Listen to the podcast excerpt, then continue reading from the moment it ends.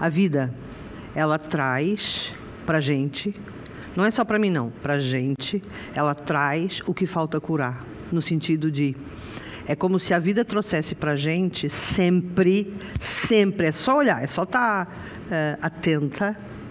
Ela traz sempre o que a gente precisa para avançar mais um pouco. Sabe aquela história? Você não precisa de mais nada do que o que você tem agora para dar o próximo passo. E as pessoas ficam olhando, ah, porque eu queria estar lá. E a pessoa olha lá, tão longe, que acaba nunca chegando. E não que se você olhar para aqui, o teu próximo degrau está aqui. Porque desse degrau você vai subir o outro. E desse vai subir o outro. E um dia você está lá. Se você ficar olhando lá em cima, você perde a noção do percurso.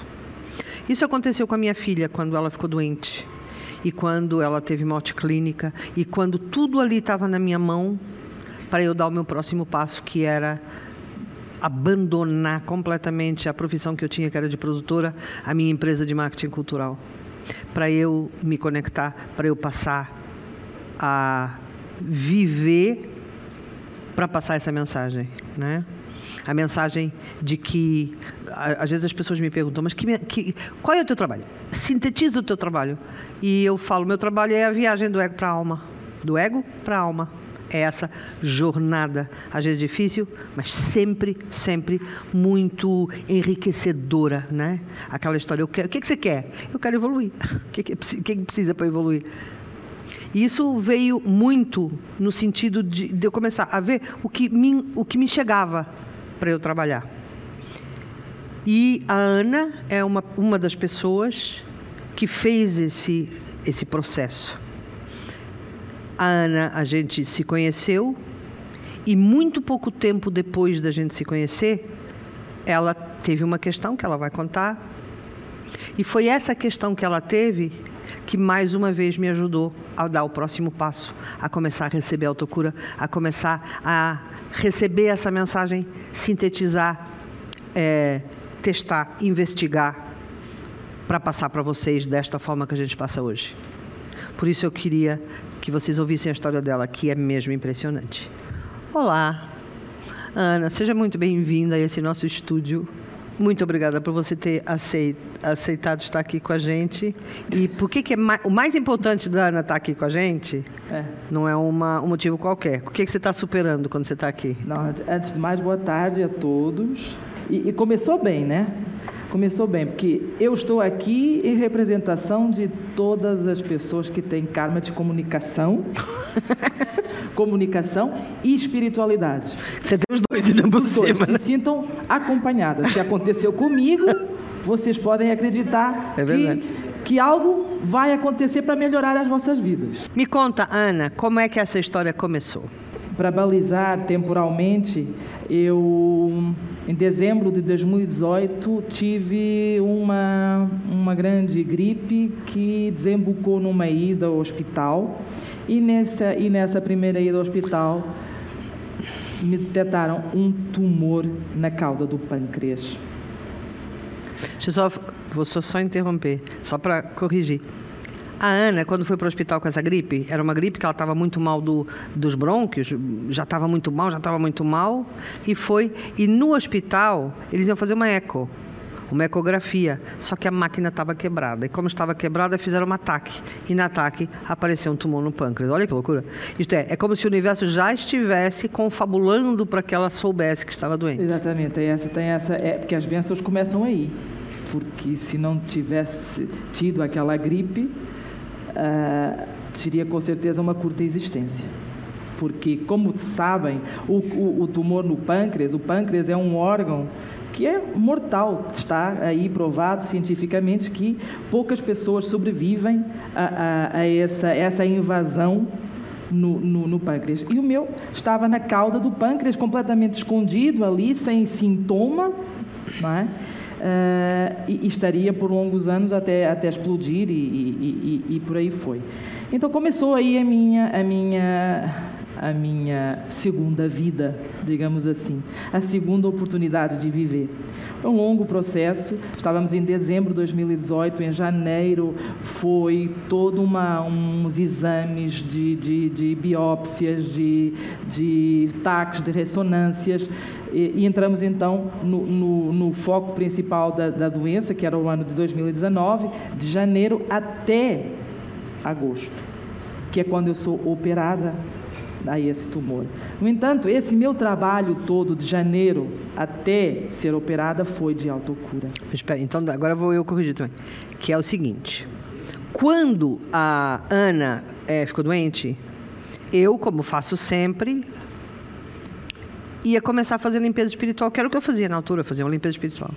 E um dia estava numa meditação e Jesus fala assim: Você não vai fazer limpeza espiritual na Ana.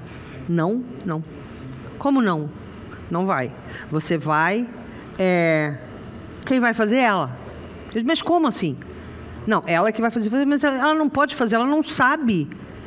E é muito grave o que está acontecendo. Eu não posso deixar na mão dela. E Jesus falou: vai deixar na mão dela.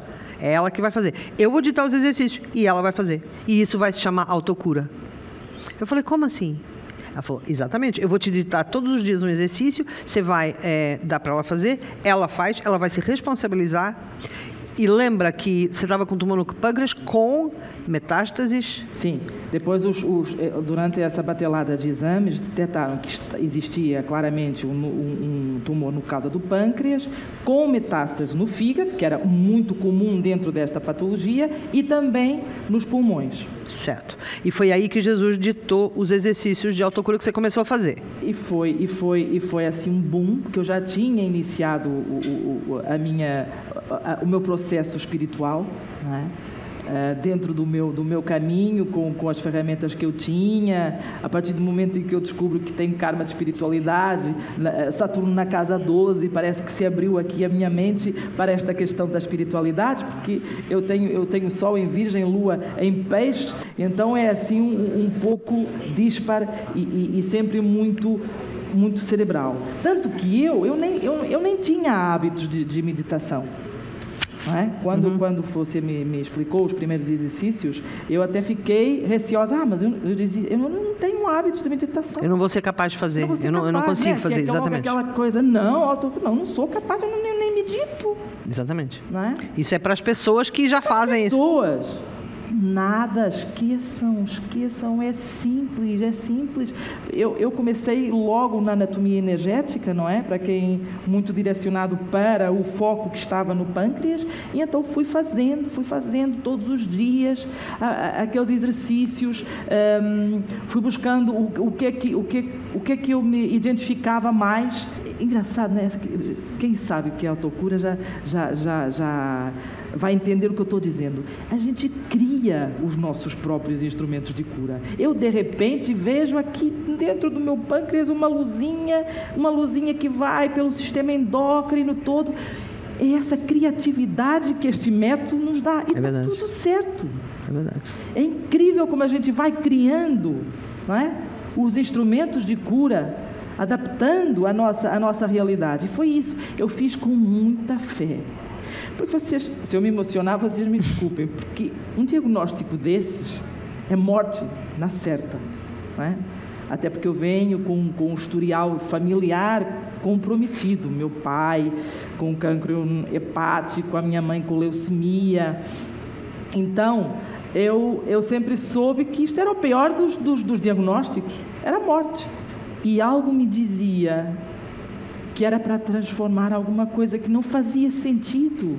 Eu que até já estava num processo espiritual, eu que já sabia que a responsabilidade é minha, não é dos outros, porque eu, eu comecei aqui contando que eu tenho karma de espiritualidade, né? Eu estava sempre imputando responsabilidade ao outro, entendeu? O outro é que era responsável, eu não era nem eu, está tudo certo, eu sou maravilhosa, o outro é que está é que tá boicotando aqui a minha vida. Veja, veja, veja, aqui diz muito, veja a ignorância do assunto, né? Então, eu me pus em causa, eu me entreguei, foi um, foi um processo muito difícil, porque foram meses, e aí entra, eu fazia todos os dias os exercícios, fui aprendendo, até que, e então, eles foram fazendo muitos exames. Houve um grande desgaste do ponto de vista médico, e aí você pode contar. Porque aí, aí aconteceu o seguinte, aí aconteceu que as, a primeira coisa que aconteceu foi as metástases desapareceram. E os médicos, como eles não conseguiam entender como é que. É, o, o, lembra de um médico que até te falou assim: você está fazendo alguma coisa paralela? Está fazendo alguma coisa numa, numa, numa porque, PET, porque tinha é? desaparecido. E o que estava acontecendo? Os médicos, como não conseguiam acreditar que as metástases estavam. Eles faziam mais exames. Então, ela, quantas biópsias você Nossa, fez? Foi uma loucura. Foi, foi, foi um Porque desgaste, eles não acreditavam. Então, eles achavam desgaste. que a máquina estava quebrada. Exatamente. Né? E tanto que eu chego na operação em agosto daquele ano sem metástases no fígado e sem, no, sem metástases no pulmão. O que, significa, o que significou na altura que eu pudesse ser intervencionada cirurgicamente. Ah, porque você não podia fazer a operação se as metástases claro, estivessem lá. Ou, ou ah. fosse prescrito alguma, algum tratamento de químio, não é? Que esses certo. processos de, de, de, tumores é assim que, que se processa. Você não fez quimioterapia? Eu não fiz quimioterapia. Eu fui para aquela, para aquela operação cheia de bênçãos. Porque é isso, quando a gente alinha o nosso caminho, quando a gente se responsabiliza, quando a gente pratica a autocura, as bênçãos aparecem. Porque no meio desta avalanche, no meio deste morre não morre, cai não cai, a magia da bênção apareceu nas pequenas coisas. Naquele momento difícil que eu fiz uma biópsia ao fígado, você lembra que de todos os exames, uma biópsia ao fígado foi o que mais me custou, Cara, eu estava na biópsia e de repente uma das médicas fazendo reiki. Claro que se tivéssemos uma terapeuta da autocura, já podia aplicar. Mas ainda não tinha. Mas não, tinha, não é? Não tinha. Reiki. Eu ia para as, para as PETs, que, que quem sabe, quem passa por estas situações sabe que a PET quando a gente guarda pelo resultado, é, aquela, é aquele momento difícil. Eu ia para a PET cantando, e, e, criei a minha, a minha âncora no meio desses meus exercícios de autocura que eu fui aprendendo. Eu, quando estou conectada, quando, tô, quando eu sei que estou fazendo a coisa que deve ser feita, vem a âncora, que nada mais menos que é um, um céu a pulsar no meio do verde. É assim que eu E aparece sempre, esse, sempre essa imagem? Sempre essa imagem. Em cada PET, em cada ressonância, eu ia, me conectava, ficava ali parada, fazendo, esperando, fazendo, fazendo o exercício. A máquina passava, eu já fazia a PET scan com, com, com a própria máquina, com né? a própria máquina. E sempre o céu a validar. Porque a bênção, a bênção, a âncora aparecia e eu ficava tranquila, tranquila. Cheguei na operação, como vocês podem imaginar, conectada, disposta a sobreviver e acreditando que essa era a minha segunda oportunidade de vida. E a operação foi como? O que que, o que, que foi retirado? É o Let Me Live, né? Let Me Live, Let. Me Live. Quem me conhece sabe que é Let Me Live, me deixa viver. e na operação, o que que foi retirado? Na operação correu muito bem. Um pós-operatório inacreditável. Claro, eu tenho uma cicatriz, não é? Qual é o tamanho da tua cicatriz? É, é grande, é grande, 50 pontos, mais uns agrafos daqui. e depois, quando esta coisa entra, eles limpam as coisas, né? Tiraram a vesícula que estava comprometida de um lado, foram no pâncreas, cortaram o pân, a cauda do pâncreas, limparam, o que deixa aqui uma, uma cicatriz. Tiraram mais o baço. Tiraram mais o baço, porque estava junto o pâncreas, para eu viver bem, né? Tanto que eu queria dar, doar órgãos, mas, mas assim não estou tá, não conseguindo, porque, enfim. Mas foi uma operação incrível, correu tudo muito bem. Não tive, cara, eu não tive uma, um ponto infectado, tive o contrário. A cicatriz começou, uh, aquilo ficou tudo cicatrizando e os agrafos picavam porque já estavam para sair e não era, e já não era, ainda não era o tempo deles. Portanto, foi uma coisa mágica, mágica. A operação é, correu muito bem. Até que. Até que entro naquele, naquele período. Ah, era não, era, era contar que a minha cicatriz não é uma cicatriz normal. Eu disse que era grande, mas ela é um arco de evolução. Né? Porque quando tem aquela coisa da gente no dia da pós-operação, acorda, cadê a cicatriz? Como é que vai ser? E eu olhei, até isso a autocura me salvou, que me salva todos os dias. Eu olhei para aquela cicatriz e disse: Meu Deus, ela não é uma linha reta, ela é assim, de arco, de evolução, porque era isso que eu precisava. Eu precisava de uma coisa dessas, né? Porque faça a minha resistência não é? Como é que, como é que Alex costuma dizer? A resistência. A violência é proporcional à resistência. A resistência, resistir, resistir, resistir. Aí a vida me presenteou com esta benção grande. Não era só esse da cicatriz que é importante, né? Quem é. passa por esta situação se depara com uma enorme cicatriz e, e a forma como eu encarei também essa cicatriz. Voltando aí, então a história começa, né? Ah, tudo bem, saiu, correu muito bem, vamos fazer o, as consultas de rotina. Começaram. E então. aí você continua a autocura? Não, eu achei tudo bom, foi bom. Autocura, foi bom enquanto foi durou? Muito bom, correu tudo muito bem, mas vou dar uma parada. E aí? Como? Parou a autocura? Parei a Achou autocura. que estava curada, Parei parou a autocura. autocura. Assim, nem me lembrei de, de, de nada, só, pronto, olha, vou respirar, como podem imaginar, um, quase do, um ano e meio nisso, vou respirar. No exame seguinte, uh, a PET, a PET detectou uns movimentozinhos na cauda, na zona da, do corte cirúrgico. Uns gânglios, né? Uns gânglios. E aí, nesse, nessa altura, eu fui meditar e Jesus falou: parou de fazer autocura. Aí eu perguntei: Ana, você parou de fazer autocura? E ela: parei, eu achei que estava curada. Então voltou. Aí foi mais um processo difícil. Muito difícil. Eu fiz autocura, fiz autocura, depois até a questão da marcação do exame. Eu intuía que Jesus me dizia: não, não é agora, espera. Faz mais autocura, Faz né? mais autocura. Quando chego no exame, o resultado do exame não tinha mais nada na cauda do pâncreas nada, estava tudo certo, continuamos no, controlando a situação do ponto de vista médico, está tudo bem. E aí? Aí, aí, vocês vão pensar, e aí, você parou a autocura? Parei. Parou outra vez. Parei. Parou de novo. Né, tô vendo, a Elsa estava assim com a mão. Pois é, eu, não, é, eu nem sabia, Elsa, eu nem sabia, fiquei, parei. Agora, eu nem sei porque é que eu parei, não sei. Não, não encontro uma explicação, mas também não é, não é para explicar a lógica. A lógica mas era tudo muito situação. novo, era tudo muito novo naquela altura também. Mas era né? tudo muito novo, e me lembro de, de, de, uma viagem de cura naquele ano, no Contact da Amazônia, o quanto foi importante para mim em termos de cura. Uh, continuando, isto tudo decorrendo 2019, 2020. No ano seguinte, por estranho que, que pareça, apareceram. Uh, Você foi de novo fazer o exame fazer, de, como, de, como, sempre, as minhas, as minhas PETs, as minhas ressonâncias, então o que detectava na, na tiroide. Mais gânglios. Mais gânglios. Eu pensei assim, meu Deus, que não é meu Deus, não é? Jesus, é aquilo que é na minha fé. Não. Tiroide não. Tiroide, tiroide até é um mais benigno. Se eu não morri de pâncreas, não vou morrer de tiroide. de tiroide. E no meio disso tudo. Mas aí eu, eu fui meditar e eu vi assim: ela parou a autocura de novo. Exatamente. Ana, você parou a autocura? Eu, eu parei. parei. Eu parei. Aí, mas eu lembro que nesse, nessa coisa do, da tiroide, Jesus falou assim: marca novo exame daqui a um mês. Pronto, é porque aí essa teve uma sequência de três biópsias, exatamente. Ah, verdade. As, as, a história da autocura na minha vida, né? E a história de, de eu, eu fazer os exercícios, chegar lá e a coisa serenar, desaparecer. E foi o que aconteceu com a tiroide.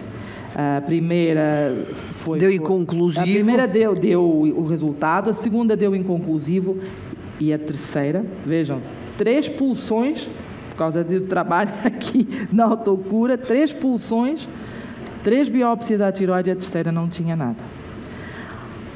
Face a essa história, a esse meu percurso, é claro que nunca mais parei a autocura.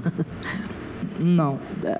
Há um ditado em Portugal que é terceira é de vez é que nem aí como, caiu a ficha. Deixei pura e simplesmente de, de pensar e, e, e, pensar que não podia fazer, que a autocura tinha que ser para a vida toda. E é, e é isso que eu, que, eu, que eu quero ressalvar aqui. A autocura, para mim, é uma prática diária. A autocura me salvou. É, é, é, é pela autocura que eu tô, que eu estou aqui, porque vocês veem, esta é a minha história, é, é, é, a pura realidade. Quem me conhece sabe, foi isto que eu vivi. E, e ela é a, a minha razão de existência. É porque, porque, é claro que eu chego aqui com um processo espiritual a fazer, né? Eu, eu, eu quando, quando ouço a Alexa falar da autocura, quando, quando, quando ela insiste na frequência vibratória, uh, na energia, eu sei o que, o que, o que, o que é isso. E como foi para você fazer isso com uma pessoa do teu lado? Isto é, não fazer foi, sozinha foi e fazer. Muito bom. Se não tivesse uma pessoa ao meu lado me ajudando, teria muita dificuldade, né, naturalmente, e ia arrastar temporalmente um tempo que eu não tinha, né, porque o que estava acontecendo comigo era era para ser agora, em tempo real, agora, por aí. Meio que acelerou o teu processo. Né? Acelerou né? muito o meu processo, e eu sou uma pessoa diferente, né? Quem me, quem me conhece, quem passa por uma situação destas, não é a mesma. Nunca, né? nunca. Eu me policio todos os dias, eu sei que não é só a autocura que eu tenho, que eu, que eu faço, eu também tenho, eu, eu, há, há, um trabalho paralelo, não é? Que a autocura também é isso. É, cuidar da minha vibração, cuidar das minhas emoções. Se eu chorar aqui, por exemplo, se eu agora chorar, porque já me emocionei, né? Eu choro, eu não, não, me, não me puno por estar a chorar, porque eu, eu sei, eu aprendi a lidar com as emoções. Aprendi a autoterapia, que é, que é, que é, que é algo muito poderoso, e que sessões, sessões de 20 minutos, você fica outra pessoa. E assim, e agora perguntar, e a sua vida mudou? Minha vida mudou radicalmente. Se eu tinha problemas financeiros, se eu tinha dificuldades de, de me relacionar, se eu tinha. whatever, mudou mudou. Eu sou outra pessoa. Eu transformei a minha vida. E eu venho de um percurso de perdas, né? como eu falei, pai, mãe, melhor amiga, um emprego. Uh, fui advogada durante 15 anos. E de repente acontece uma coisa dessa, um acontecimento da vida que faz com que você mude. Porque muda o DNA, né? Mu exatamente. Hoje, tô, hoje cuido da minha saúde, naturalmente. Uh, tenho cuidados com a alimentação, não que os médicos me tenham dito, olha, você não deve comer isto ou aquilo. Não, eu, eu fiz uma pesquisa, eu vejo, eu acompanho, porque o que eu quero é viver.